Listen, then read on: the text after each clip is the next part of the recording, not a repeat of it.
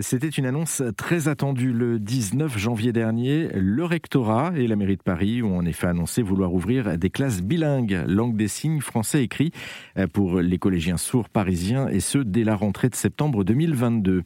Actuellement, seule une école primaire propose ce dispositif dans la capitale, de la maternelle à la fin de l'élémentaire.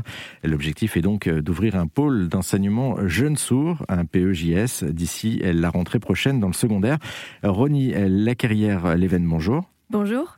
Vous êtes directrice de l'Académie de la langue des signes française. Vous êtes sourde. Nous échangeons ici par l'intermédiaire de Samantha, notre journaliste qui prête sa voix pour l'occasion.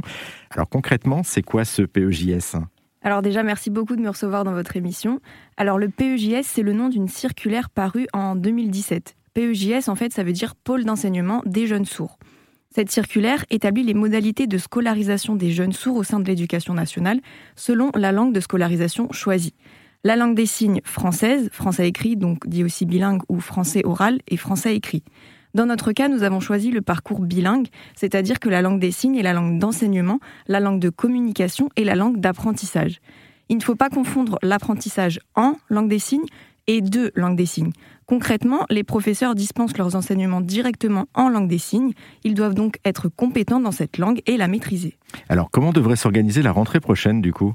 L'objectif pour la rentrée prochaine, c'est de pouvoir ouvrir une classe de 6e et de 5e afin de permettre aux jeunes de continuer leur parcours.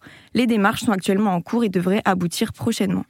Merci euh, Ronnie Lacarrière-Leven pour euh, cet éclairage. Euh, je rappelle que vous êtes directrice de l'Académie de la langue des signes française. Merci à vous. Et puisque l'on évoque la langue des signes, notez qu'en 2014, elle était pratiquée par 169 000 personnes dans le monde, dont environ 100 000 Français.